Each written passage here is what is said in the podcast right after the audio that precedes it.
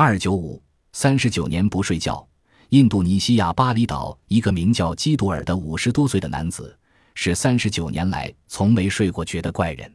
每到夜深人静之际，他就去看皮影戏、阅读报纸、听广播、学外文、弹钢琴或玩吉他。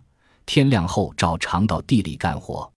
基杜尔身体健康强壮，从来没病。他有十八个子女。